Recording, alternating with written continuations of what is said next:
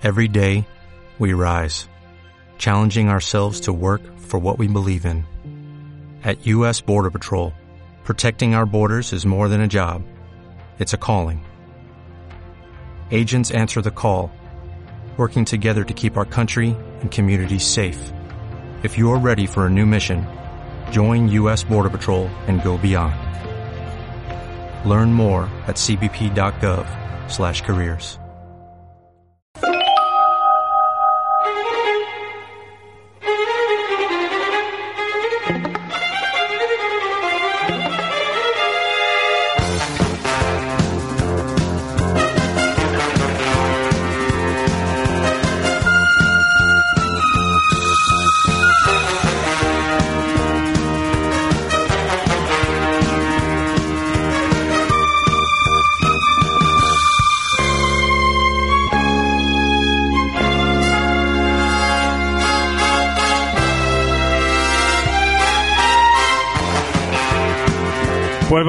a enfrentarnos a todo lo que va saliendo por aquí. Eh, mucha novedad, eh, mucho tomo interesante, mucha reedición, como siempre, que también nos ponen otra vez de vuelta a, a recontrarnos un poco con grandes obras y, ¿por qué no?, a eh, vivir grandes historias, como la historia que nos va a traer Donut, porque nos va a hablar ya de- del Japón más clásico, ¿no?, con Yuko. Esta obra que nos trae Satori, que se compone de varias, varias historias cortas eh, a cargo de Ryoichi Kegami, que ahora hablaremos más en profundidad de él, que es pues un clásico del manga y ni más ni menos que el alumno el de Shigeru Mizuki, o sea que es que estamos hablando aquí, claro, claro, estamos hablando de, de pesos pesados. Entonces, palabras eh. Claro, palabras muy mayores y muy importantes con mucho peso en el manga.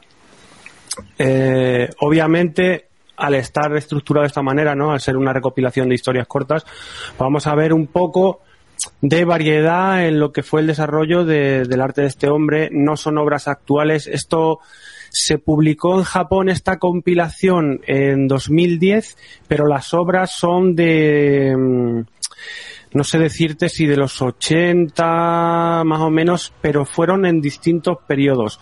Porque como vamos a ver, tú según abres este manga tienes la más actual, por así decirlo, y conforme vas avanzando son más viejas. Se va viendo en, en que el estilo se va haciendo más, un poquito más precario, ¿no?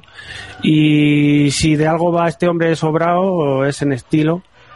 A mí de siempre me ha parecido uno de los estilos más bonitos de dibujar manga, el que tiene este hombre. Es un señor ya muy mayor, eh, tendrá sus setenta y muchos. Y 76. 76, vale. Y bueno, pues ha hecho obras que tienen bastante peso. Mm, varias de las que tiene son de las consideradas obras de culto. Algunas las hemos tenido disponibles en el mercado español, a día de hoy no lo están. Tenemos muy poco, de hecho, disponible de, de este autor ahora mismo en España. Y bueno, una de esas es este Yuko. Y esta recopilación de historias se centran, mm, como por así, el, más o menos están en un marco histórico de trasfondo más o menos el mismo, que es que la era, no sé decirla, pero la mayoría están como entre los años 20. Que esto en eras de Japón no me, no me acuerdo qué era es, ¿vale? Pero representan otras, otras épocas más antiguas en algunas de estas historias porque se basan son unos, unas historias escritas por el propio Ikegami y otras son adaptaciones que ha hecho, que si de una obra de un teatro kabuki muy famoso, que si de unos poemas y no sé qué, ¿no? Eh, ¿Qué nos vamos a encontrar en estas historias? Mucho de lo que se acostumbra a ver en las obras que suele trabajar este hombre, que tiende mucho a envolverlo todo de un erotismo que a lo mejor hay que tenerlo eh, en cuenta esto, lo que lo que digo en plan eh, tanto la sociedad japonesa con su tipo de, de idea de del deseo la perversión etc etc hay que tenerlo en cuenta para cuándo está hecho y qué época representa porque encima cuando está hecho representa una época anterior aún no entonces vamos a encontrarnos con unas historias que siempre tienen como de protagonista el deseo, el, liberar esa, esa parte un poco reprimida que pueden tener algunas personas, incluso la empoderación de la mujer, porque vamos a ver historias en las que es bastante común una tónica como de vejación a la mujer. Eh, por ejemplo, si hablamos de una historia de una geisha, pues podemos comprender que esto es algo normal, ¿no? Este hombre nos lo, nos lo plasma de una manera bastante cruda, pero eh, de la manera que él dibuja y de la manera que trata el cómic, lo hace ver de una- con una belleza que hay que entenderla, ¿no? Dentro de- de- del poema que él está queriendo, de la manera que lo está queriendo hacer romántica, ¿no?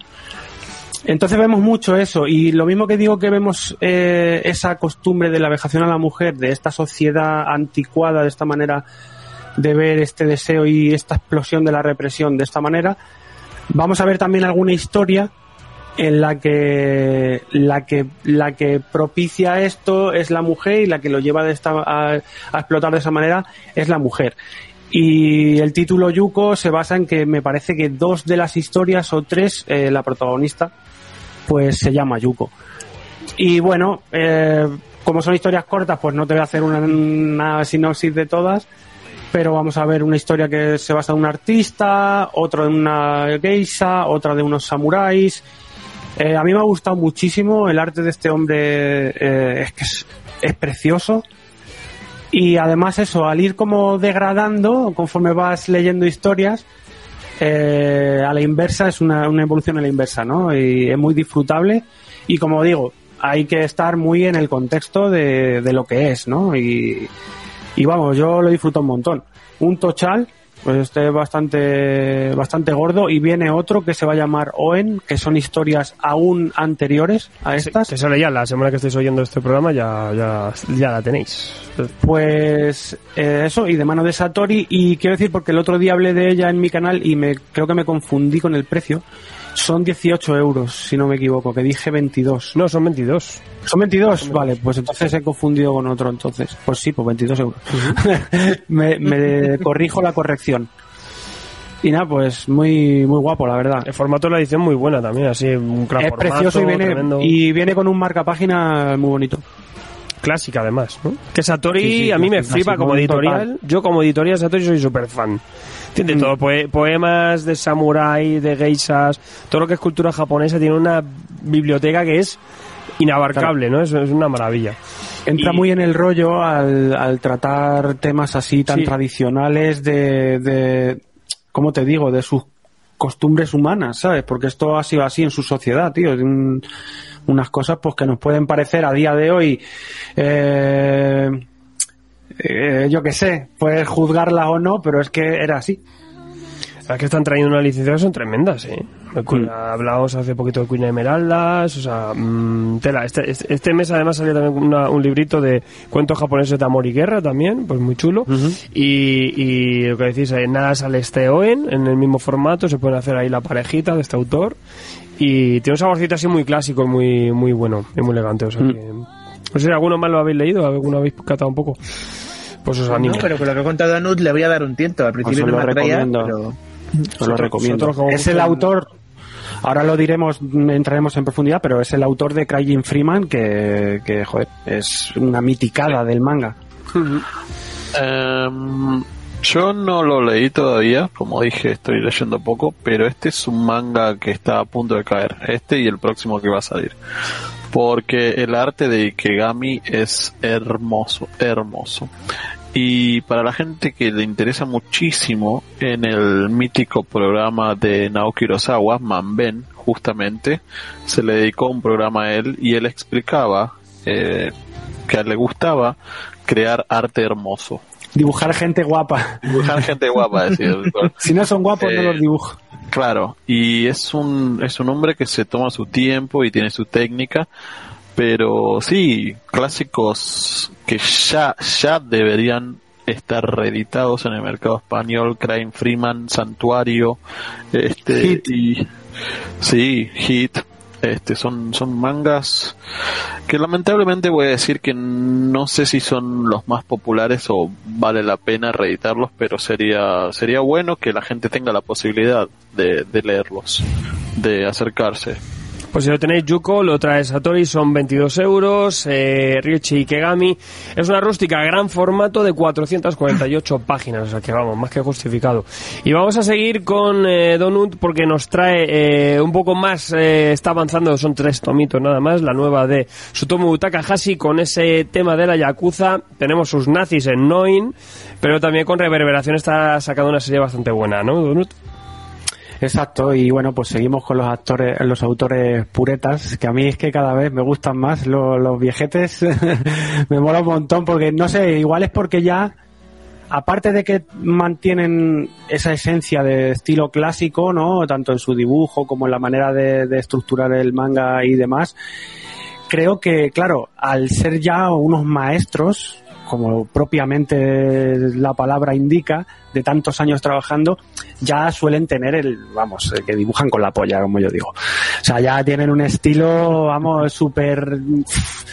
Los que no, pues, bueno, hay algunos que decaen, ¿no? Y otros que dicen que están cansados o están lesionados y no dibujan, ¿no? Y tienes aquí a señores de estas edades eh, trabajando ellos solos, por cierto, como es el caso de, de Sutomu Takahashi, que, que no usa ayudantes y ha sacado él su propio método para hacerse los grises y demás, para no necesitar de nadie y ir a su ritmo y que todo sea 100% su estilo y que todo lo que tú veas en, en su manga sepas que lo ha hecho su mano. Y eso es, vamos, sabiendo cómo es la industria del manga y cómo se trabaja, a mí es que ya con eso me gana, ¿sabes? Aunque dibujase peor, ya con eso me gana, pero da la casualidad de que dibuja genial, ¿no? Y estamos hablando de otro que tiene un estilazo brutal, que, que tiene un acabado genial y muy peculiar, sus mangas, muy reconocible. Eh, Esto le pasa a los dos, tanto a Ikegami como a Takahashi. Tú ves un manga de uno de ellos y sabes eh, de qué autor es, ¿no? Y bueno, eh, Reverberación ya lo trajimos, pero como es un manga muy corto y que está en su, en su epicentro ahora mismo y ya va a terminar, pues es un buen momento para, para recordarle a la gente de que, de que este manga está ahí y que se animen a, a comprárselo porque no se van a arrepentir, ¿no? Porque es, es, un, es una experiencia, la verdad, muy buena. Y bueno, eh, como ya hablamos de él, eh, recordar que se trata de un manga en el que un chaval así que está un poco perdido de la vida, eh, atiende al deseo de un yakuza que está ya en las últimas, un señor mayor que le dice que, que lo mate, le dice que acabe con su vida, pero le pide a cambio de que vaya a, visitar a, a las familias de las víctimas que, que él asesinó en su, en su carrera de, de mafioso, como para darles una compensación. En este periplo que el chaval va a recorrer, va a conocer a esta chica, bueno, es un travesti, que es la chica de compañía de, de uno de estos mafiosos que están implicados en la trama. Y ahí la cosa se va a empezar a complicar, se va a empezar a enredar y bueno, pues no voy a decir mucho más. Y en este segundo tomo, pues tenemos una explosión de, de acción, de revelaciones, de, de cambio de rumbo en personajes, todo. Y me parece un manga muy bueno el que ya viendo el desarrollo, el, inicio y el desarrollo de este primer y segundo tomo, tengo muchísimas ganas de ver cómo termina en este tercero y no se siente eh, apresurado, no se siente pasa mucho con las historias cortas que a lo mejor si quieren abarcar más de lo que pueden en, las páginas que tienen para contarte la historia, igual se te quedan cortos en algo, pero como hay cosas con las que van muy a saco y ya cuenta con ello y la manera con la que lo hace el autor, eh, se te hace muy ameno y muy satisfactorio. No te quedas ahí en plan de mierda, ¿qué? ¿Y esto por qué, no? Y te pica muchísimo, ¿no? Es muy emocionante la, la trama conforme va, muy violenta y muy, muy cruda. Además, el estilo de Takahashi está todavía también un poco más tosco, ¿no? Porque es un poco anterior. Y también, como digo, le, le viene muy bien a, a esta obra, igual que, igual que digo en otras, ¿no? Que muchas veces el dibujo el, el estilo de dibujo sea más sucio, más limpio, más concreto, más tal, eh, ayuda, es parte del lenguaje con el que con el que el dibujo aporta ¿no? a, a la narración del cómic, de este caso este manga. Totalmente, yo creo que me parece una serie que tiene un ritmo tremendo. Son solo tres tomitos.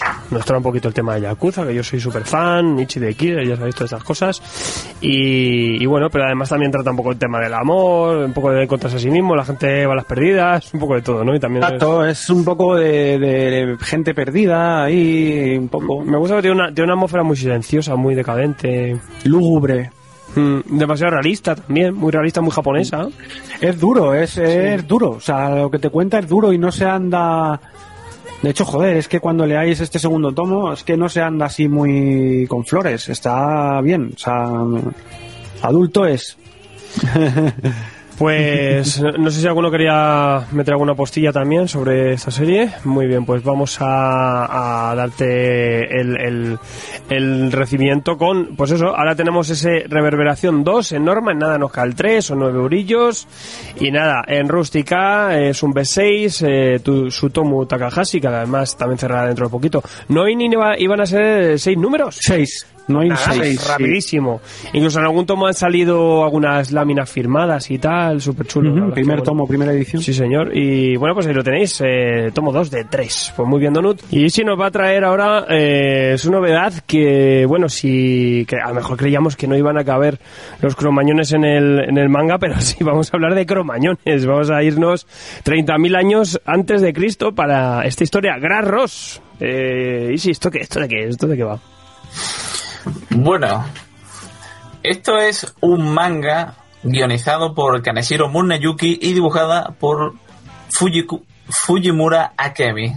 A mí son dos autores que de primera me llaman mucho la atención porque el dibujo de Fuji, Fujimura Akemi me parece impresionante. O sea, tiene un estilo propio y las escenas de acción son súper fluidas.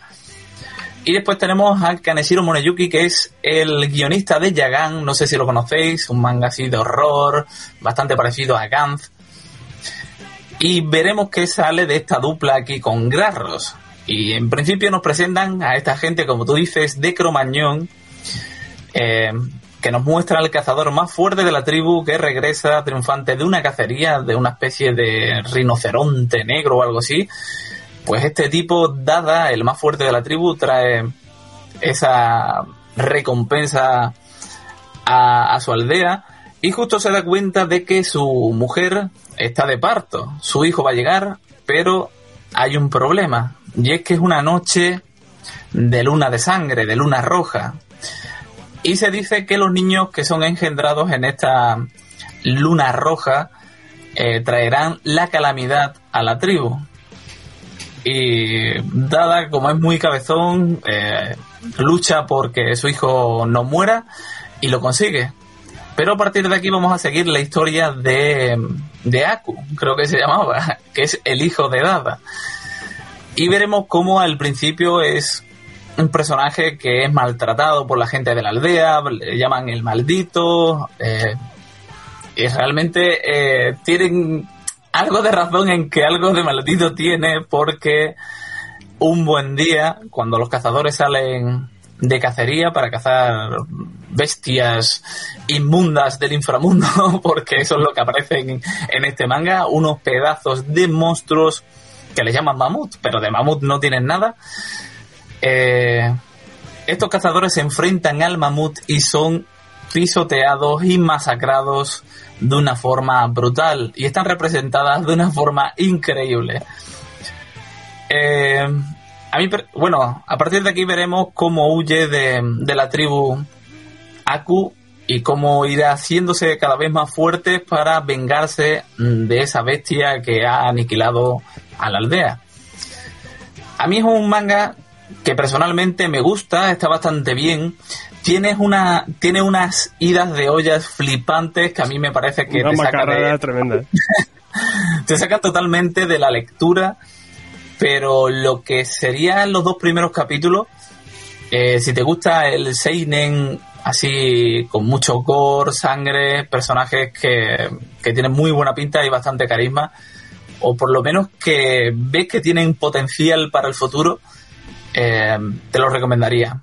Aunque, ya lo digo, a partir del capítulo 3 se forma un poco de pelota hacia, hacia el final, que a mí personalmente no me terminó de gustar esta mezcla de, de seinen de horror con gore, mezclado con una comedia mm, pedorra y no sé cómo decirlo, pajillera podríamos decir, porque las cosas que se le ocurren a este tipo no, no son ni medio normales. Entonces yo creo que la historia iba como bien encaminada, pero que pierde su rumbo y que termina en un despropósito que fue cancelado en, en Japón. Ah, que está cancelada. Bueno, le- está cancelada, pero Tierra ahí donde. tierra. No, o sea, termina el manga. Inicia y termina, pero se ve que está muy forzado al final, en plan de que le dijeron, hay que cortar, esto no, no está funcionando, y pegó el hachazo. Vale, vale. Yo la verdad Sí, es que no, me- a mí me ha parecido lo mismo que tú dices, ¿no? Que el humor y eso que tiene, pues, como que no está en el tono de lo que te quiere contar. Igual pasa, a mí me pasa con algunos diseños, aunque el dibujo está de puta madre, pues el dibujo está muy guapo, pero que tiene cosas que te sacan. ¿Y tú qué ibas a decir, Alfred? Sí, es una serie que yo la veo un poco entre el Sonen y el Seinen, o sea, no, no he sabido bien dónde colocarla. Eh, me ha gustado mucho, no son cromañones para nada esta gente. Claro, tú. tú El dime. planteamiento del chavalillo del protagonista, pues eh, tiene un planteamiento muy como Naruto, ¿no? Es un chaval que está maldito, nace en la luna roja, todo el mundo lo quiere matar y el padre, no, es que es que salvarle. Y luego se, se recrea un poco en ese tema de la caza, ¿no? Estos demonios que llegan, eh, son animales bestias que hablan y tal, cierto ese rollo de los demonios japoneses, de la, de la naturaleza, pero, pero, y luego se recrea en eso, en, en lo gore, ¿no? Vemos ahí como un mamut pisotea a la gente y se recrea en enseñar los cuerpos bien reventados, ¿sabes? O sea, cosa muy... me ha- me ha- el primer tomo me, me ha dado muy buena sensación, el dibujo, lo que decimos, tiene mucho mucha dinámica, un tre- tremendo trabajo y, y me ha dado ganas de, de seguirla, o sea, el, el primer tomo sí que me quedo con ganas.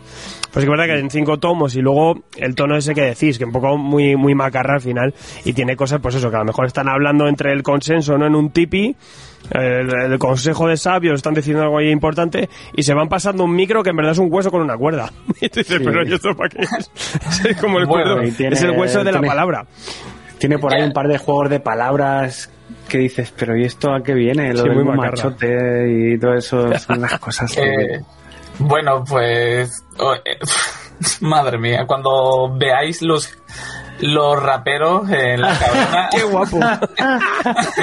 A ver, si te lo tienes que tomar así, en plan de, porque yo igual, lo- la movida es que igual de primeras, pues no me esperaba que tuviese ese tono de humor. Ya una vez que sabes que vas un poco a eso, pues igual, oye, cinco tomitos, mm, así una cosa divertida, macarra, pues bueno, pues el dibujo mola, tal, pues bueno, igual me, ¿sabes? Igual te renta leértela. Sí, yo es que la he visto divertida. Y me, me ha, Claro, me me ha que enganchado. eso- Y me ha dejado con ganas, yo te digo, de, de seguirla, pero sí que Claro. eh, a lo mejor queda en nada, pero como entretenimiento el- está de puta madre. Igual es eso que yo pensaba que iba una cosa seria ahí o algo en plan tal y, y, pues me chocó. Pero bueno, sabiendo ya que vas a una cosa así medio de coña, pues igual mola. El segundo tomo es muy potente, ¿eh? Mm, Pues habrá que leerlo, hombre. Os lo digo, el segundo tomo me moló un montón. A lo mejor, a mejor que le han querido ir cambiando de rumbo, ¿no? A mitad, o yo qué sé, para ver cómo tal. Se vuelve muy, muy predecible, muy plana todo. A partir del, de eso, del tomo 3 al 5, me parece que no tenía ideas, o sea, no tenía ideas originales el, el, el guionista y que simplemente se, se fue por el camino más rápido. ¿Aparece un bicho? Pues nos damos de hostia. Aquí Claro. el que tenga los huevos más Hombre, es, que, gordos es el que que si no, es que si no los matan. No, pero tiene, ya lo verás, tiene un rollito que no está bien. vale, vale. Que tiene un planteamiento un poco que sea como un Naruto de la época Cromañón, ¿sabes? pero pero Mm. Claro. luego eso, eh, ¿qué- ¿qué me vas a traer? Pues es tanto día Sí, no, cazando, además, con las sí, pinturas eh, y tal. El prota es súper estándar, de chonen, por muy seinen que sea. Sí. Sí, sí, sí, sí. Por eso, que es una cosa que. Eh, pues casi que prefiero que quede en cinco tomos. Porque es Eh, yo solo Sí, digo que, que sea corto es un plus. yo solo digo que si os mola el estilo macarra, sí. O sea, solo te digo que el protagonista se saca la trompa cuando se está peleando contra el puto Garros, Garros ese. Eh, se miden las trompas. Pues ya te digo que a mí, a mí es el típico que, que lo, veo, lo veo y digo, esto es un pepino. Luego verá que luego mejor me cuentas tú eso ya y digo, bueno, pues, pues yo qué sé, pero, pero bueno, el inicio ha estado guay. A mí me ha gustado. Hay que seguir, sí. a ver. Hay que leerlo y a ver. Vamos a pasar de, de tus cosas de, de, de, de De matar. viejo Japón, de matar, a lo mejor a un poquito más, porque seguimos con vampiros. Y quizá una de las novedades que han sido brutales, ¿no? Desde aquel diciembre que hicimos el programa, eh, nos ha caído en las manos la edición en cartoné espectacular de Helsing, que nos la trae Joel. Por Y fin. cuéntanos este, esta brutalidad, este clasicazo que nos hizo descubrir mucho, a muchos el Seinen, eh, ahora en esta edición que es una barbaridad. Por Pues, fin eh, ha llegado. Para empezar, voy a remarcar mucho lo de la edición, porque meramente por la edición, muchos que no somos eh, asiduos lectores de manga hemos caído en ella Sí. y, y con todas. ¿eh? porque es que tú la coges y flipas eh, lo bien hecha que está. Sí, está bueno, guapa, está guapa. Eh, Helsing, edición coleccionista, volumen 1 de 5 que van a ser, eh, recopila pues eso, los dos primeros eh, tomitos normales, que, me parece que son 12 números, y bueno, eh, nos situamos en Londres en, a mediados de los años 90, donde pues vamos a conocer que se ve que tenemos un mundo oculto, donde pues existen los vampiros, y hay una organización, que es la organización Helsing, que es la que da nombre a la colección, que se encarga un poco de mm, tener esto bajo control. Y para tener esto bajo control, bueno, pues tenemos a Integra Helsing, que es la líder de esta organización, que le ha tocado heredar el, el cargo de, de líder de, de su padre ya fallecido, porque es una organización que lleva durante más de 100 años eh, luchando contra los vampiros, pues que mm, tienen bajo sus filas a eh, Alucard, que es un, un vampiro que trabaja para ellos matando otros vampiros. Eh, básicamente esto se me asemejó mucho en, en su momento. No sé si está permitido en el Doyo Taco hacer referencias a obras eh, americanas, pero yo entré en esto sobre todo porque me hizo recordar a, a IDP y a Hellboy, un, monstruo cazando otros monstruos, y se me hizo muy, muy atractivo de ver. Entonces, bueno, tenemos a Alucard que nos lo presenta. Blade. Bueno, sí, también, también, claro, es un Blade, pero bueno, todo este rollo de la organización que, que lo coordinaba, pues era más IDP. Pero eso, eh, tenemos a Alucard, que nos lo presentan como un personaje muy carismático, es muy, muy malote, muy badas el tío, va ahí con sus eh, pistolas cargadas con balas de, plata fundido de la, la cruz de una catedral de no sé dónde que es como el, el vampiro máximo que viene aquí a reventar a todos los demás.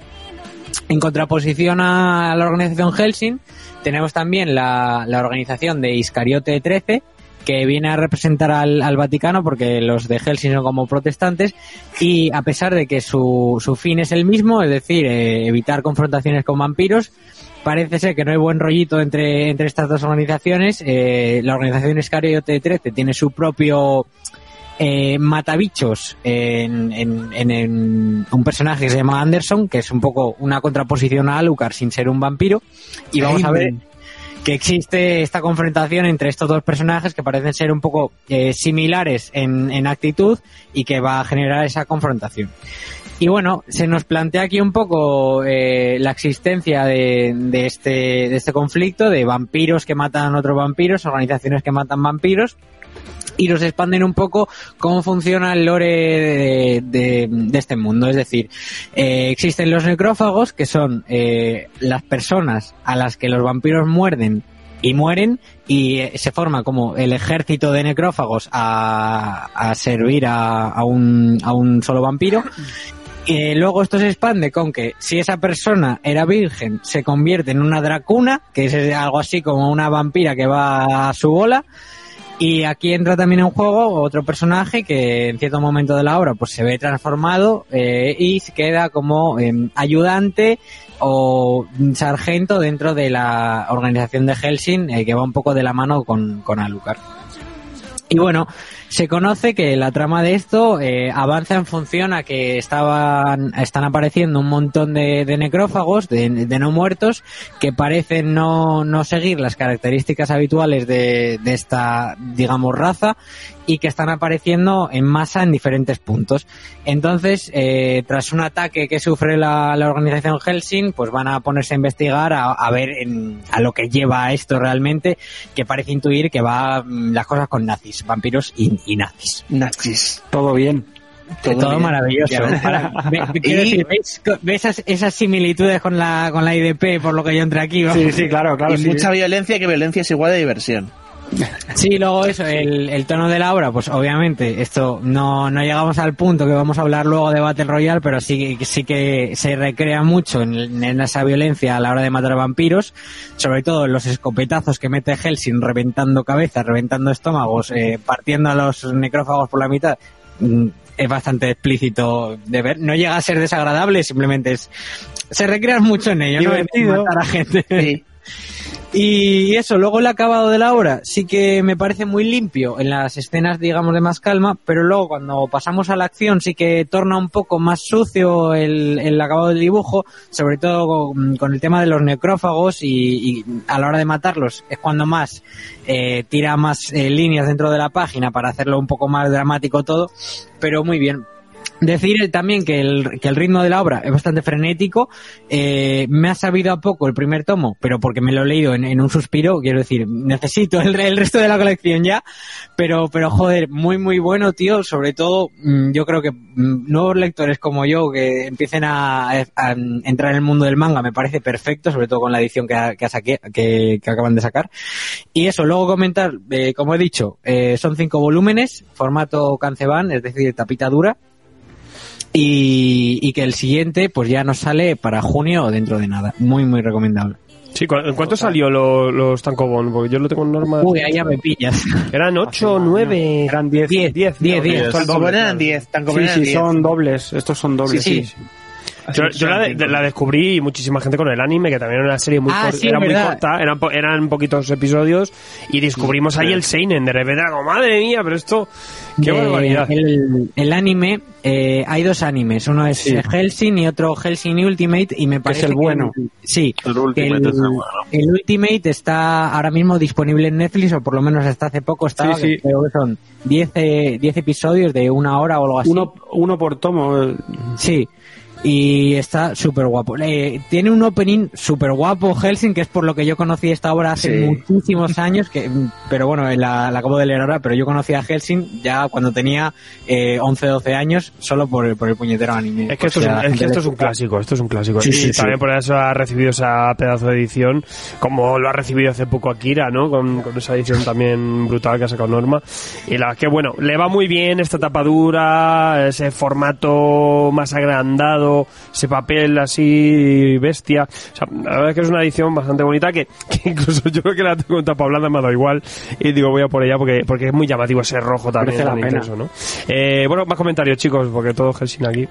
Pues a mí me encanta, yo soy, yo sí lo conocí por el anime y bueno, para quien lo haya visto ya conozco un poco y tal, bueno, es que es, es una pasada porque en las movidas que a las que se lleva, ¿no? Eh, pues Lleva, llega unos puntos que es que Alucard no no es un vampiro, es, es a- él, él es el infierno, o sea, él es el Sí. puto infierno, ¿sabes? Es que es muy fuerte, es muy fuerte. Se- se una cosa que... Eh, perdón. Sí, sí, sí, Eh, que se juega mucho, sobre todo con, con el tema de que Alucard trabaje para esta organización. A ver, yo no he leído más de este tomo, pero intuyo que tiene un trasfondo detrás que se irá explorando futuramente Sí, sí. acerca de por qué realmente Alucard está haciendo lo que hace. Y me, Mm. me parece un punto muy interesante para, para atraparte y seguir le- queriendo leer mucho más.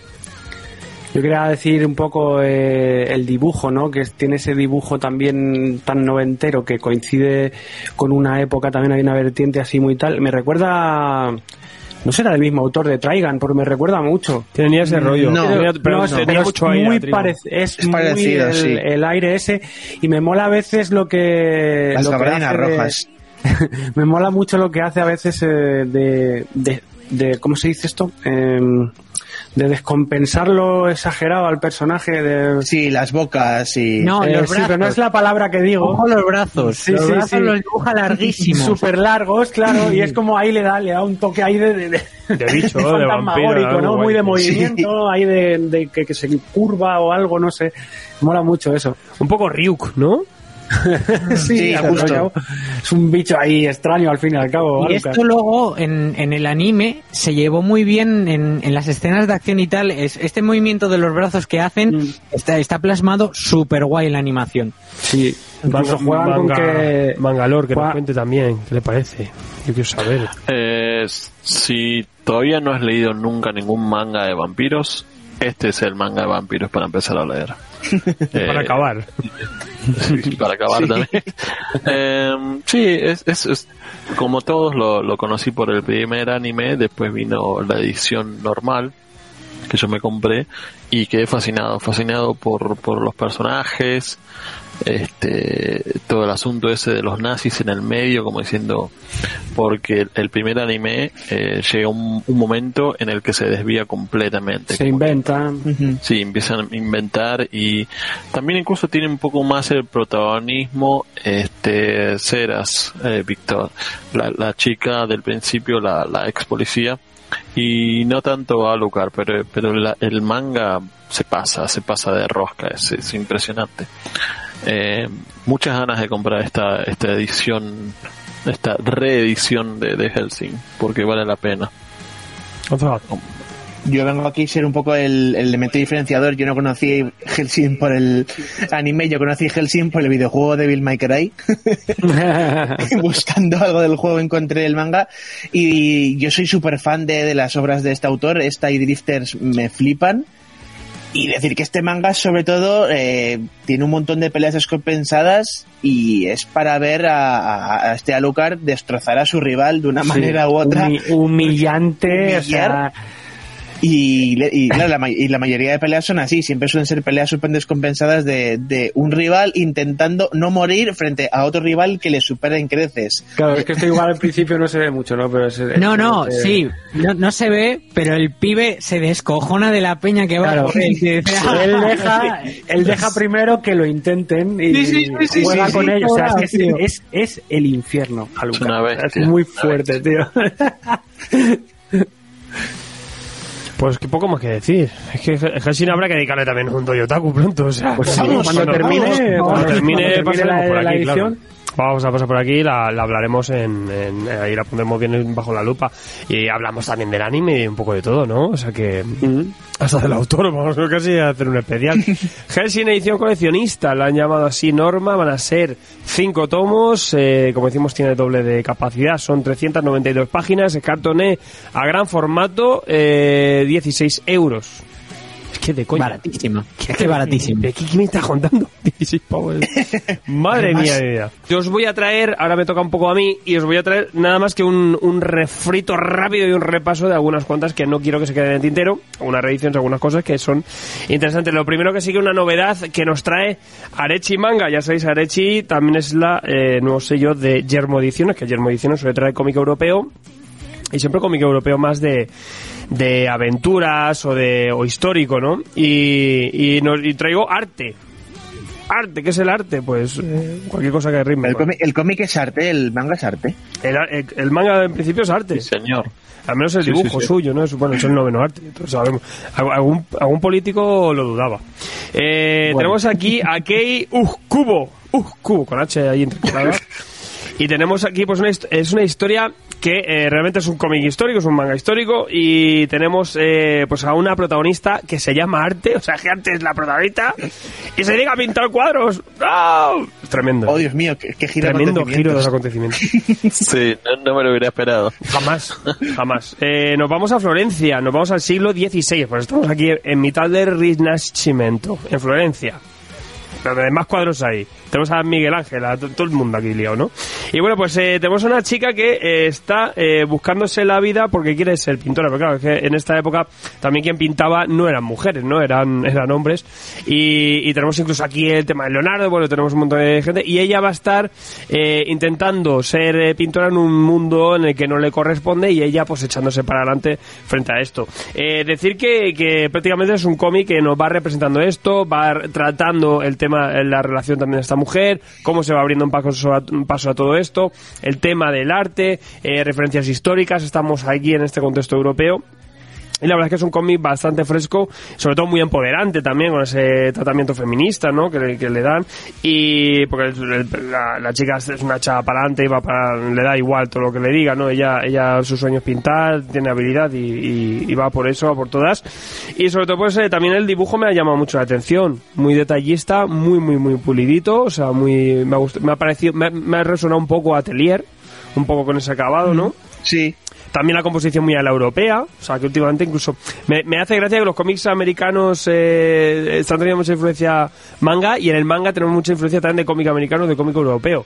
Esto no está, aquí lo vemos una composición, sobre todo, pues mira, cuatro, eh, cuatro filas de viñetas y cosas de esas, ¿no? Que, que nos lleva más a eso, muy serena y Está- bus- buscando un poco eso también.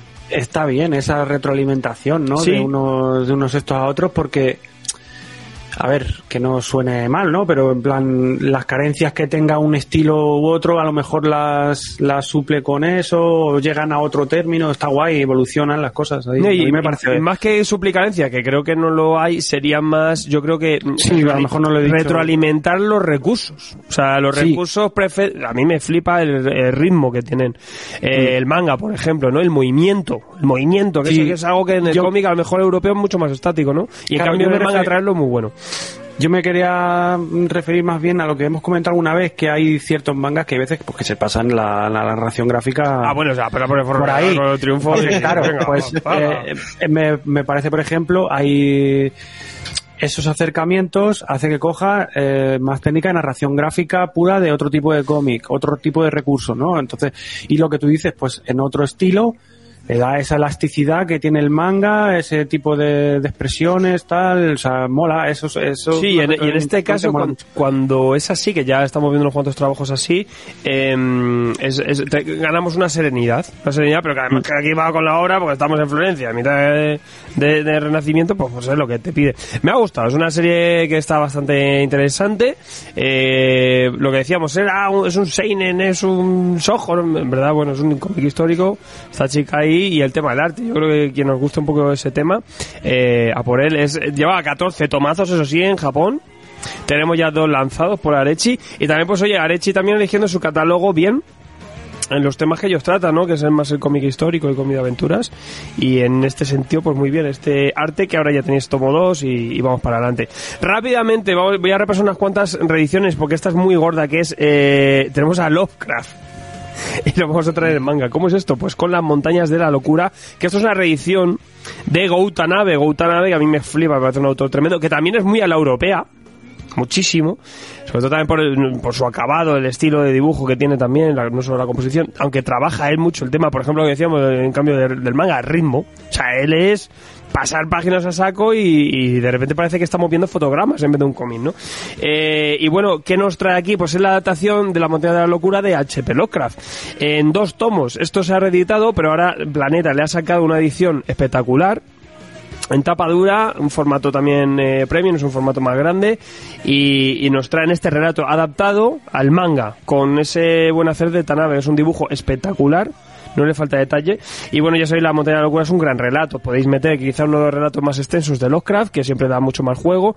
Y tenemos aquí unos tipos varados en la Antártida y de repente se empiezan a encontrar criaturas, criaturas que vienen de otros tiempos, de otros lugares, de otras galaxias, ¿no?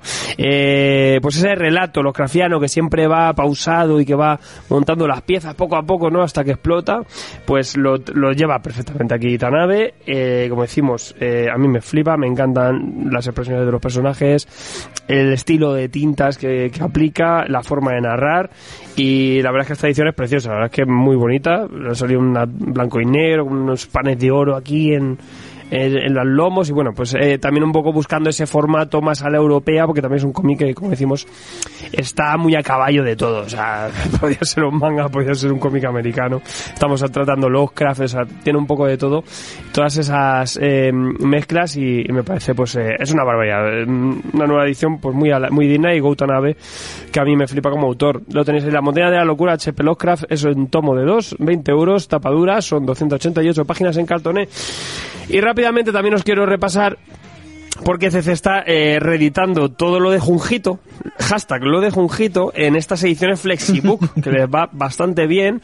A mí me, me, me pone de mala leche porque tengo todos en, en el tamaño este B6, pero, pero luego claro, ves Tommy, como ha salido, dices, ¿y ahora qué hago? Que muy bien para quien no lo haya leído, que se mete con esto, pero, pero son ediciones bastante gordas. Tenemos por un lado Tommy, ¿no? Tommy que es eh, uno de los clásicos, porque es uno de sus primeros personajes.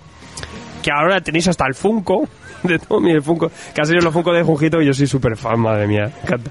Ha sido de Soichi, Tommy, bueno, tremendo. Y bueno, y Tommy es una fenfatel, es una, es una chica que está maldita y le, todo el mundo que se le pega le pasa de todo, y es un relato que, que como decimos, es esencial, es primario, eh, ahí estamos en un primer proceso de Junjito. El dibujo, el dibujo lo que vemos es mucho más elemental. Ahora, ahora tiene un nivel de. Sobre todo al principio. Sí, sobre todo al principio, decimos. nota mucho. Pero me parece a mí uno de los mejores relatos. También es, es bastante más denso. El tomo que ha salido, esta edición es brutal, porque antes lo teníamos en dos tomos. Ya eran bastante, bastante extensos. Ahora es un tomo de 752 páginas, se dice rápido. Como decimos, recibe este formato más grande que para Junjito le va genial, este que el dibujo se amplía un poquito. Y bueno, pues ahí lo tenéis, son 35,95 NFC. Tommy, ¿a ti te gusta Donut? Joder, me ha gustado muchísimo, Todavía. eh, me ha parecido divertidísima, vamos. lo he pasado no- muy bien no leyéndola, la verdad. Es Que- que yo no lo había leído ¿No lo había leído? Ah, pues fíjate. No, no, no, no, no, no. Yo, Qué lo, sorpresa. yo- si no, no, no lo había leído. Había visto porque se agotó hace ya mucho el 1 o el 2 de la otra edición que había. Lleva ya agotado mucho tiempo y no, pues, no la podía leer. Y había visto el anime que hay en lo de, que es de lo que han sacado los Funkos de Junjito Collection, que es un anime de, como de cortos, y ahí hay dos capítulos que son Tomie, y es lo que, lo que había visto de, de esta historia. Y nada, el manga brutal, me encanta. En Junjito no hay nada malo, eso es así. La de Junjito siempre es bien. Todo bien, pues si seguimos con Junjito, porque os traigo tres rápidas, eh, son repasillos, Fragmentos del Mal, que también sale en esta edición, eh, quizás uno de los bestsellers, porque son estas antologías de diferentes historias, todas la verdad que bastante buenas, y podemos aquí pues picar un poco con Junjito, con alguna de sus historias. También el, el terror siempre se ha aplicado, Junjito sabe muy bien, y su base también viene incluso del cómic americano, de la EC Comics, y, y de esas magazines, ¿no? De esos magazines de terror donde, donde lo que teníamos eran relatos, el creepy, el eri, ¿no? Pero tenemos esos relatos cortos en, en revistas y en el manga pues eso lo tenemos. Eh, Junjito tienes de todo, de esos relatos terroríficos, que es una serie muy extensa. Y estos fragmentos del mal nos vale un poco también pues para eso, para picar unos pocos relatos y, y tener ahí como un tráiler, un teaser de lo que te puedes encontrar luego las obras que con mucho más desarrollo. A mí me encanta el Junjito que desarrolla, tiene tantas ideas que es una barbaridad y, y dice, bueno, esta las tiro en una historia corta, esta la tiro en Una una obra imaginación brutal. Sí, es increíble, ¿no? Y decimos, todos los autores de terror, incluso aquí en Torres, por ejemplo, aquí en España, eh, tienen de referencia ahora mismo a Junjito, que tiene unas claves que, que nadie ha llegado, ¿no? Eh, y bueno, pues ahí lo tenéis, Fragmento Normal también está a 17.95, también le va genial esta edición Flexibook. Yo ya te digo que yo como soy tan fan, lo tengo todo, pero bueno. Y, y también luego ha salido, acaba de salir, eh, pues quizá mi favorita, pero porque sí, no sé, porque quizá fue una de las primeras y me, me chocó mucho que Black Paradox, que también le va, pues como decimos, aquí sí que tenemos un jujito mucho más avanzado, pasaba ya de rosca, ya había hecho sus espirales y bastantes trabajos. Bah. Y, espirales es una ¿Cuándo, maravilla. cuándo no se pasa de rosca? Bueno, paso de rosca tremendo. Y la verdad es que Black es muy divertido, es súper divertido, pero macabro y raro también. O sea, eh, aquí tenemos un relato de unos tipos que quedan en un chal para suicidarse, irse con un coche todos juntos a, a, a- a matarse ahí a un bosque, al bosque de los suicidas, por así decirlo. Y, y el caso es que, bueno, que cuando ya van para allá, tal cual, y cuando en el momento que se bajan ya para, para matarse, se encuentran todos con sus doppelgangers. Ya como, Dios, casualidad. No lo sabemos, un hit todo se sabe. Y el caso que, bueno, a partir de este encuentro inusual, eh, empiezan a los protagonistas a, a desarrollar una especie de, de, de huevos que le empieza a salir del cuerpo. Estos huevos empiezan a engendrar y bueno, eh, pasa de todo, ¿no? Vamos a ver cómo la sociedad enloquece con este tema de los huevos. Bueno, bueno, bueno, bueno, bueno. Vamos a ver que hay, entonces hay un plan astral por ahí, bueno, mil cosas que dices, pero ¿cómo? Es que de esto, ¿cómo me llevas a esto otro? ¿Cómo lo desarrolla? Es tremendo, a la vez da mucho asquete todo. Y incluso tiene el tema del humor también. Bueno, eh, esta es, para mí es una obra esencial. A si lees, por ejemplo, La Paradox, eh, entiendes rápidamente a Junjito para luego picarte con muchas más cosas. Es una obra que a lo mejor mucho más sencilla y a lo mejor menos extensa que otras. A mí me encanta, a mí me, me flipa esta historia muy loca, la de los huevos, yo digo la de los huevos. Black Paradox de 18,95 son 248 páginas también en Rústica Flexibook, el Flexibook, este G, también CC con sus ediciones locas, que solo las hacen ellos, ¿no? Que a mí me recuerda estas ediciones también un poco a, lo- a los libros de texto, que era un poco así algunos, ¿no? Que era como una tapa dura y blanda así, Te, demasiado te currado. invita a forrarlo, ¿no? Si te invita a forrarlo un poco, sí, a poner unas pastas. La verdad es que es una pasada, a mí me gusta mucho esta edición. Pero la verdad que yo ahora convivo con algunas, las novedades que salen así en esta edición las pillas, pero luego tengo las antiguas. Y sí que es verdad que las van jubilando, estas están sustituyendo un poco las, eh, las ediciones normales, ¿no? Y bueno, pues de eso voy a irme a Finlandia, a Mangalore, porque nos traes dos cositas. Eh, empezamos con My Broken Mariko. Dos cositas, sí, My Broken Marico, un, un manga corto, un solo tomo, cuatro capítulos más un quinto capítulo extra, que trata sobre... eh, iba a decir asesinato, pero no. Trata sobre suicidio. Eh, suicidio, eh, es una mujer normal que tiene a su amiga de, de la secundaria, de la escuela, que de repente un día ella se entera que se suicidó su amiga. Se suicidó y a partir de ahí vamos a ver la reacción de Shino, que por supuesto es tristeza, más todo lo que viene con saber que, que tu amigo se suicida. Y nos vamos a embarcar en, en este, digo pequeño porque como ya dije son cuatro capítulos, en este pequeño viaje en el que Shino va a recordar de a poco, vamos a ir conociendo la historia y la relación que tenían ellas dos. Y me parece que el autor, que es Waka Hirako, crea una historia, no sé si decir hermosa, porque no, no sé si podemos decir una historia hermosa sobre suicidio, pero bastante interesante. Es me, me llamó la atención porque no es un manga sobre redención, no es un manga que te va a hacer sentir bien, sino que más bien va- vas a sentir que, que, te- que tenés que decirle a la gente que es importante a vos eh, mientras podés que, bueno, me importás y, y si tenés algún problema vení a hablar conmigo. Eh, vamos a vamos a ver la impotencia de Shino, que es el personaje principal por no haber podido ayudar a su amiga.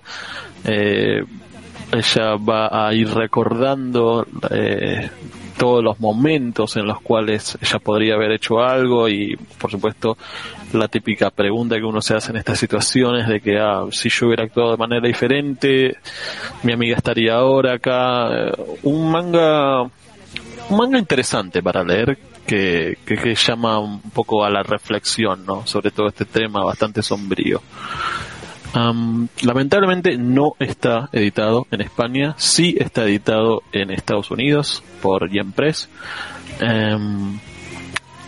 Es, un manga que creo que ha ganado algún que otro tipo de premio, pero no me citen en esto, es, es un recuerdo mío.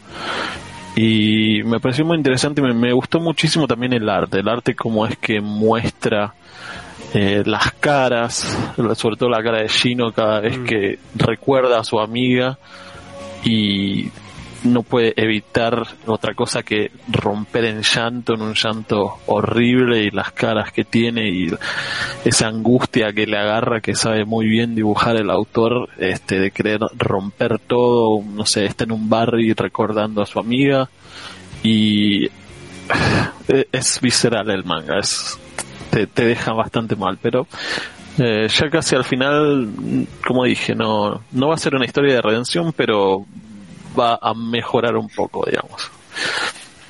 Este, así que es, es, un, es un manga interesante para leer. Pues que los estoy, los estoy leyendo ahora según según habla de ello, y la verdad es que tiene un eh, toque muy indie, Dibujazo. incluso muy americano, ¿no?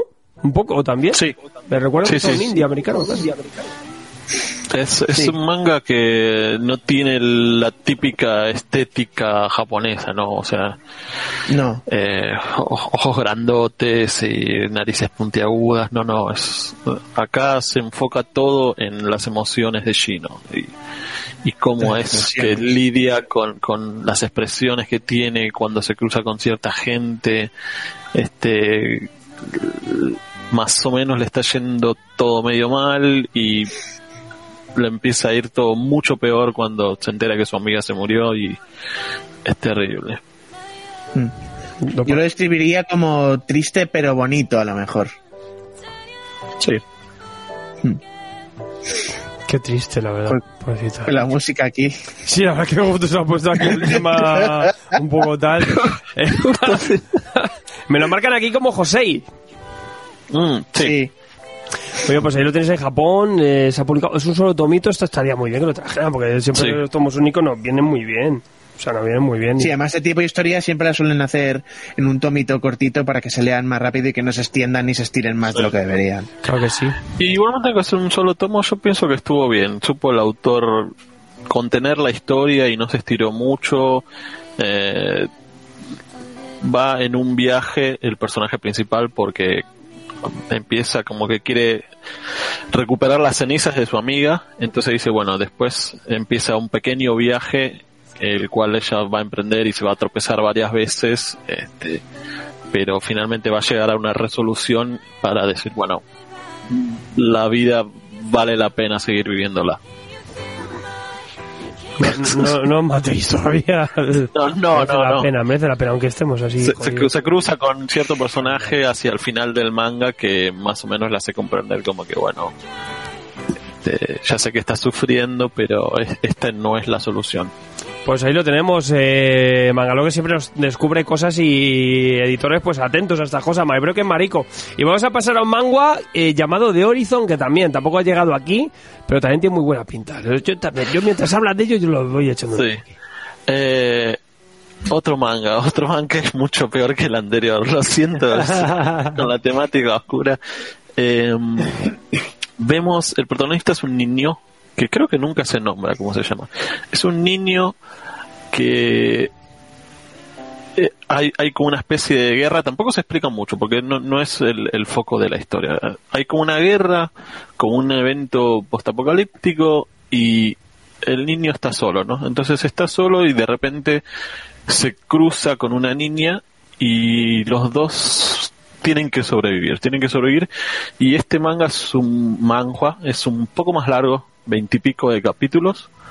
Y al final de leerlo, bueno, es, es un manhua que, que te va a pegar y cuando estés tirado en el piso te va a pegar de vuelta en el mentón porque porque es así este, esta historia. Eh, se van cruzando con ciertas personas, el dibujo es terrible, vamos a ver cómo ellos tratan de sobrevivir a esta guerra, a este mundo postapocalíptico donde la gente se va muriendo, hay no digo que están todos muertos porque se van a cruzar con, un montón de personajes, pero me, me gusta la actitud con la que ellos dos se enfrentan esto, aunque son niños y están completamente a la merced de todo lo que está pasando, ellos quieren seguir adelante. Y su meta es justamente seguir adelante, vamos a seguir adelante, vamos a caminar, eh, vamos a ver si lo logran o no al final, este, y cuál es la idea, pero también es un manga que aunque aunque tiene golpes muy bajos porque tiene momentos muy muy muy pesados el, el final es un poco más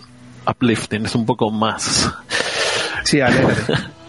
alegre digamos sí Comillas, sí, sí. A mí me ha recordado Comillas, mucho a la, porque- tienda- a la tumba de las luciérnagas. Sí, ¿no? sí, rollo. Sí sí sí tiene, mucho de eso.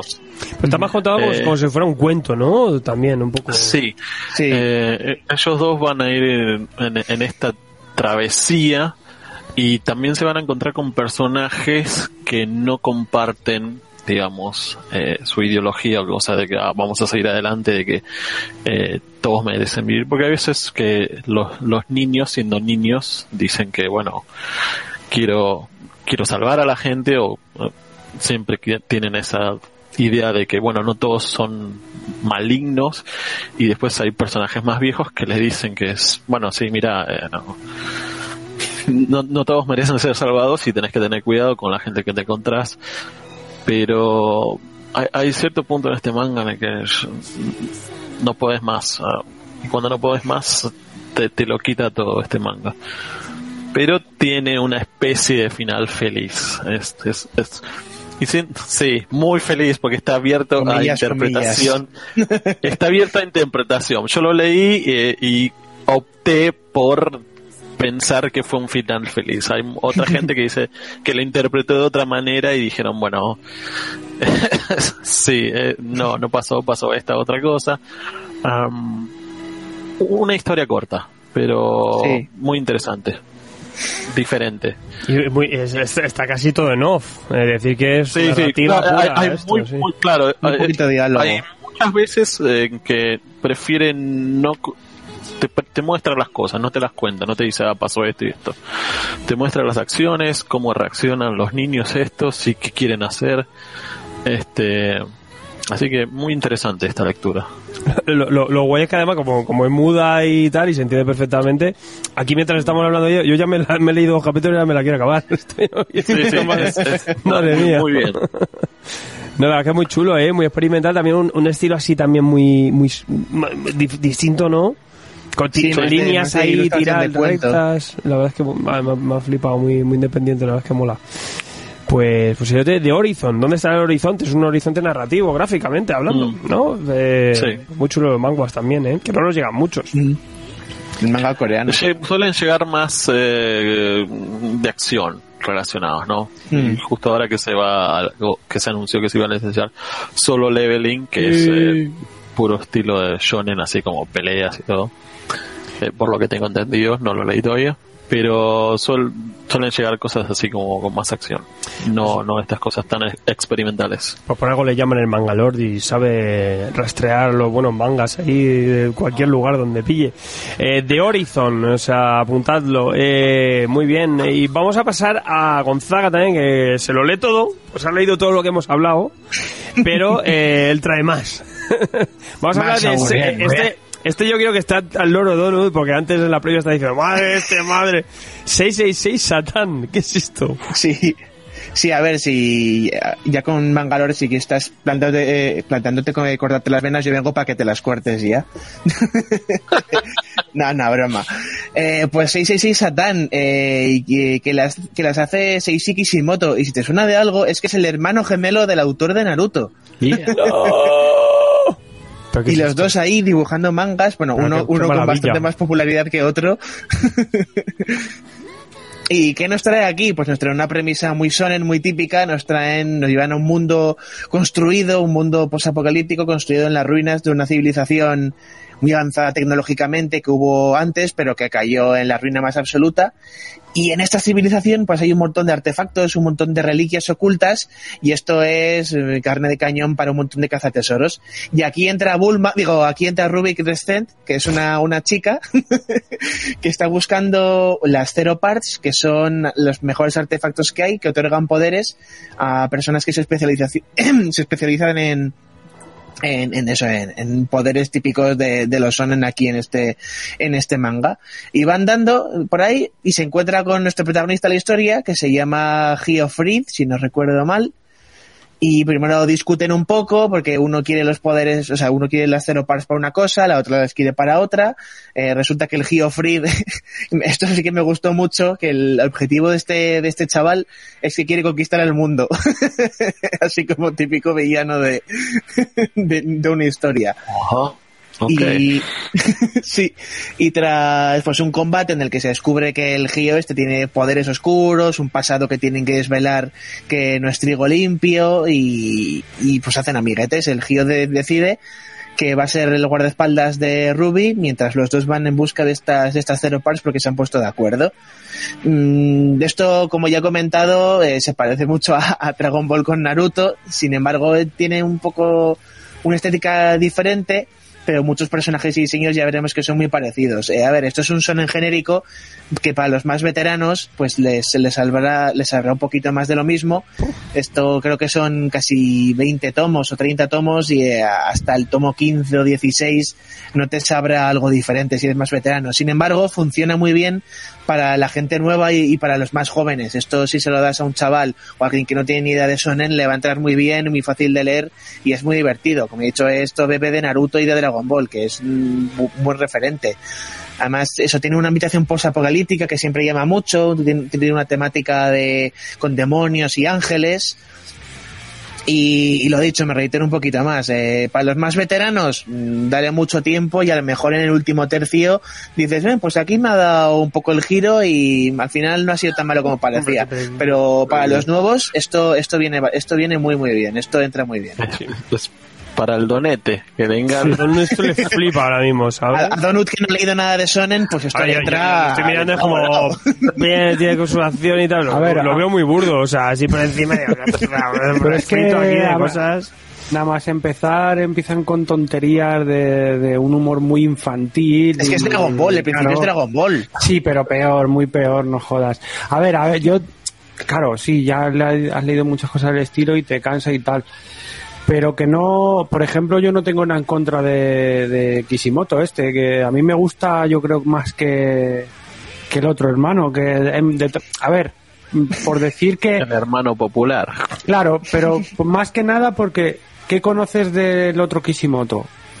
Una obra y ahora la de Samurai 8 como escritor. Bueno, que ha liado con esa. Claro, pero de este, este tiene más donde Sí. ver y comparar. Y en esta, por ejemplo, puedes ver que su estilo está como más rebajado, como más para la Sonen Jam, más sencillito, tal, lo cual vale, está bien para el estilo y tal igual. O sea, que me refiero a que él dibuja mejor, em, demuestra más imaginación en otro tipo de obras que tiene y tal. Me imagino que esta será una, la típica obra donde salen un montón de personajes, diseños diferentes, que es en lo que en lo que son muy ricos estos mangakas y tal.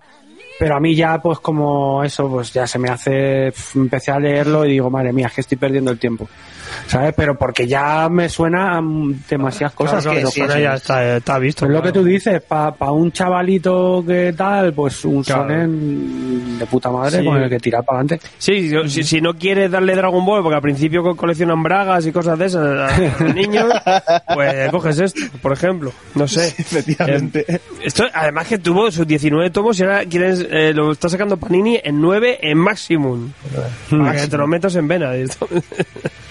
Qué grande. Pues sí, pues debe tener Maximum 666 Satan. Tomo 1, son 10 15,95. Eh, 408 páginas en rústica. ¡Pau! En tu vena. Vale, y vamos a vamos con otra que creo que tiene mejor pinta. Baltzar. Baltzar. Baltzar. Balt, ¿cómo El es que- arte, el arte de la guerra. Balzar. De Nakajima Michis- Mich- Michitsune. Algún día vendrán los japoneses que nombre y me pegarán. Hasta entonces. Y esto, pues, esta obra nos lleva a principios del, del siglo XIX, pero no allí en, en Asia, sino aquí en un país, en un país europeo. Nos lleva al país de Wisen, que es un país inventado, que es una grandísima potencia militar en un en un ambiente en el que están todas las naciones viendo a ver si atacan otro país, viendo que si no, haciendo alianzas, un poco como en Guerra Fría, por lo que aquí la- el, poder militar es algo bastante, bastante útil. Y Balzar, que es el protagonista de esta historia, es un gran militar que incluso destaca en un país que es el mejor, el, el más militarizado, el que mejor armas tiene, el que mejor tecnología tiene, el que más, tiene las mejores tácticas, pues ahí, ahí pues Balzar eh, ha destacado y después de haber ganado una batalla, eh, es asignado al pueblo de, de, Beis- de Beisland. Y Beilstan, pues es todo lo contrario a ese país. Es un país que ha vivido muy poco, muy pocas guerras, vive muy tranquilito, eh, tiene poco desarrollo militar, lo justito, y encima los militares no tienen el apoyo del pueblo, por lo que está todo mal. Pero sin embargo, eh, como la, la, la, la alianza, la otra parte de la alianza, pues va a empezar a atacar más a lo bestia, pues eh, envían a Balzar para que esto, esto cambie. Así que este señor tendrá que ganarse no solo el, el- todo el, el apoyo de, de las tropas que ahí están, que son un poco desconfiadas de los extranjeros, sino además ganarse el apoyo de, de todo el pueblo y tendrá que hacer pues todo uso de sus conocimientos, tanto militares como su don de gentes, para mejorar el ejército y, como ya, como ya he dicho, ganarse el apoyo de, de todo el pueblo. Eh, es, es un buenazo este señor porque en cualquier otro protagonista de, de este tipo de historias se lo tomaría muy mal, pero este es todo lo contrario, este se lo toma muy bien y va a ir para adelante. Eh, fans de la historia, acercaos a este manga. O sea, los lugares y los personajes son totalmente ficticios. Sin embargo, todos los elementos que aparecen en la obra, los elementos arquitectónicos, la, tec- la tecnología, comillas, comillas, porque se- he dicho que esto es principio de 2019, eh, de 2019 principio del siglo XIX, pues de que tenemos eh, armas, mosquetes, eh, trabucos, cañones que tardas media hora en recargar, toda la maquinaria, el- los principios de, de estos, de teléfono, ¿no? De, de transmitir código Morse. Eh, también tendremos mucha recreación en explicar las estrategias eh, y el tipo de la sociedad que se está viviendo, un montón de diálogos explicativos. O sea, a lo mejor creo que sin exagerar, tenemos dos páginas y media simplemente explicándote cómo se recarga un mosquete. O sea, todo explicado al mínimo detalle. Además, creo que al final de algunos capítulos te vienen hasta recetas y todo de la época. Todo como eh, un montón de mangas históricos se suelen hacer esto, así que eh, no, es, no es nada fuera de lo común la ambientación, eh, toda la, la documentación, eh, chapó. Así que si a, a poco que te guste un poco la historia o un poco el arte de la, el arte de la guerra, como dice el, el título, eh, acercaos a esto porque es súper interesante y, si no te gusta, pues también acércate porque siempre se aprende algo nuevo y aquí está muy bien explicadito y mascadito. Como mazo documentado, ¿no? Eso, eso mola. Sí, sí. Eso lo hacen muy, muy bien los, los japoneses cuando hacen mangas históricos, el documentarse, pero un montón. Ah, bueno, y si no te gusta, también tienes las típicas intrigas políticas que hay en este tipo de obras y de, y de ambientes, para que te llamen un poco la atención y te piquen un poco la curiosidad de quién se la va a liar a quién y quién va a quitar de, de en medio a quién. Así que, acercaos. Porque no- nos van llegando cositas y la verdad es que tiene muy buena pinta. Y Yo aquí. digo que en, Sí. en ningún momento se siente pesada la explicación, por más que No, haya no. mucha explicación. Es un gran Para manga eh, para leer, muy muy divertido. Pues la verdad es que Arechi, una vez más, con lo que estamos comentando, ¿no? En su línea un poco de traernos Sí. mangas históricos Sí, sí. y de Arechi su línea hay un que poco. tener muy La misma línea que podría ser sus europeos que están petando. Un europeo muy, muy, muy, muy, muy. O sea, porque al final es un, un género muy de consumo, muy entretenido y en, en manga pues más de lo mismo. Y además pues eh, que también nos viene muy bien eh, a la gente que a lo mejor lee americano europeo, pues son historias que nos traen a Europa, ¿no? A historia Sí. y tal, y con ese toque en manga que siempre nos lo distorsiona de una manera muy, muy divertida. Balzar, el arte de la guerra, lo tenéis en, en Arechi, llevan tres tomitos, en nada sale el cuarto en mayo, son ahora mismo serie abierta 13 en Japón, eh, 9 euros, es eh, tapa blanda 194 páginas, eh, vale, eh, y- y- bueno, Ojo con lo que viene ahora Gonzaga, porque si no os atrevéis a meteros en Berserker no pasa nada, porque eh, Kentaro Miura nos, nos tiene, tiene trailers. un tomito y, y ya ves un poco lo que vas a ver. Esto es como verse el caño cero o verse el caño uno, la precuela.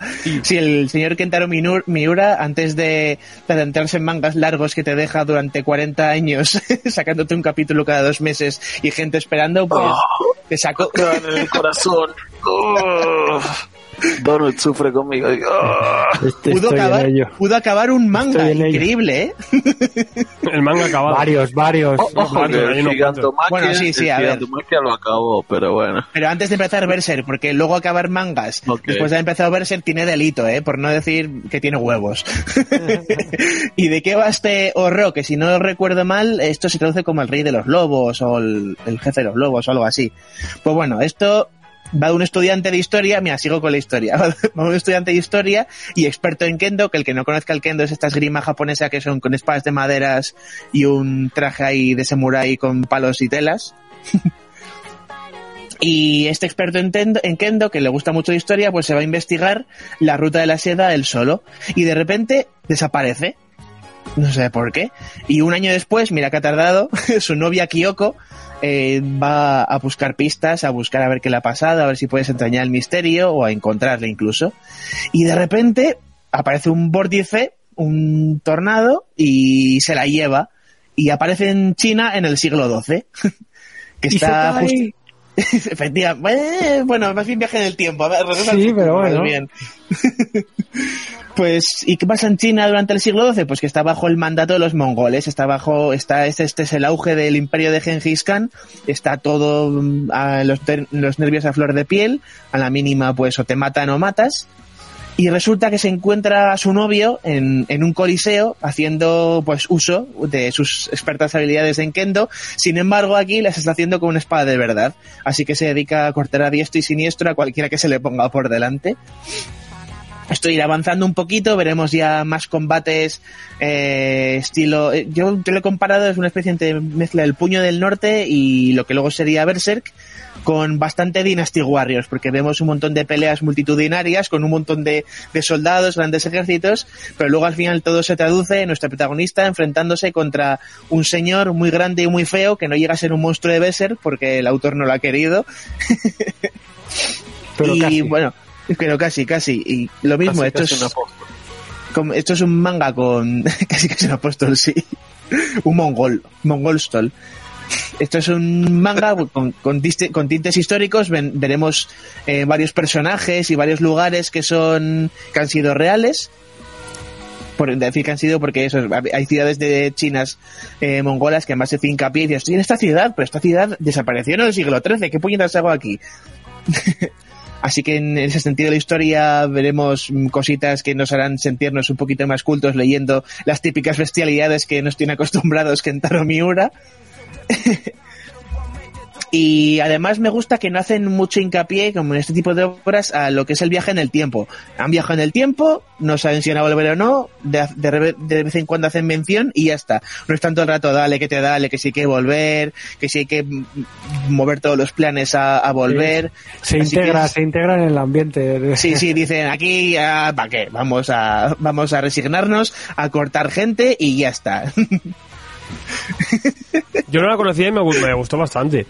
Pero sí que es verdad que luego dice, bueno, me sabe a Mm. poco comparado luego con un Berserk ahí y tal. Sí, bueno, A decir que es luego un esto, similar. Es esto un tiene guion de- secuela que se llama Horroden, así que Mm. son Sí. un par de tomos y, y está, es guion está, de, está acabado.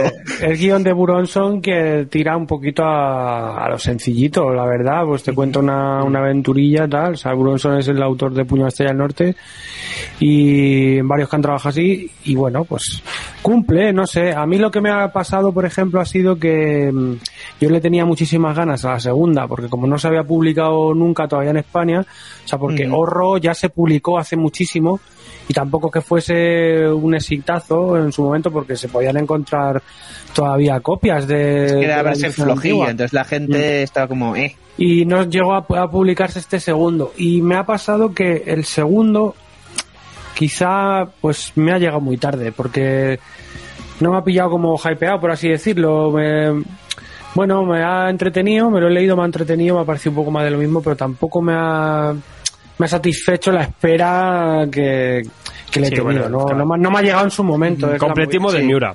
Yo creo que a nivel Claro. dibujo es una barbaridad y está bien. no sí claro por supuesto eso es indudable Poco se puede decir. no- no Indudable, no, no, no. Miura no ha dibujado mal nunca. Es el horror en, en, en, en sevillano, el horror. horror, pues ahí lo tenéis, horror y horroden son dos tomitos eh, cerrados, son 8,50 si queréis horror, por ejemplo, son 200 paginillas y ahí lo tenéis en formato B6. Eh, vale, y cierras también con lo cl- otro clásico que es Lamu. Sí, sí. Eh, Urusei Yatsura, que aquí en España se conocía, se conocía como Lamu, la pequeña extraterrestre. El primer manga famoso de, de esta autora Rumiko Takahashi, Grande. muy grande. antes de Ranma, antes de Inuyasha, pues escribió, escribió esto. ¿Mm? Antes de Maison y Koku. Mm. Ah, Tiene, un montón de obras. Sí, sí, es que ha hecho, ha hecho un montón. Es una todoterreno esta mujer. Y bueno, ¿y qué nos trae Urusei Yatsura? Nos trae a un, una, una historia muy, muy de la época. Eh, nos lleva a Taru, a Taru que es un estudiante eh, un poco demasiado obsesionado con las chicas guapas, en plan, en plan Shin-chan. y entonces la típico. Sí, muy, muy típico, muy típico este humor japor- japonés, un poco subito de tono de, de esa época, que ahora todo el mundo ve como, ah, machista, el demonio, pues, joder, míralo con otros ojos, no me seas tan así. Japan. Bueno, sí.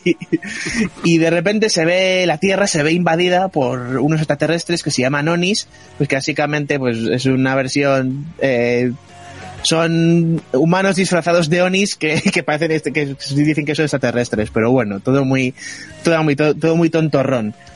Y les dicen, pues bueno, si queréis que nos invadamos y os destruyamos, eh, tenéis que ganarnos en, en este, en esta prueba. Y la prueba consiste en que el, el rey, el jefe militar de, de estos Sony, pues eh, eh, pone a su hija que está en bikini y tienen que jugar, eh, tiene que, tiene que un humano eh, cazarla y tocarle los cuernos que tiene. Y qué mejor elección que Ataru, esté obsesionado con las chicas guapas, que la persiga y que la y que toque los cuernos. bueno, eso, eso no es de Urusei Yatsura, ¿eh? No, no.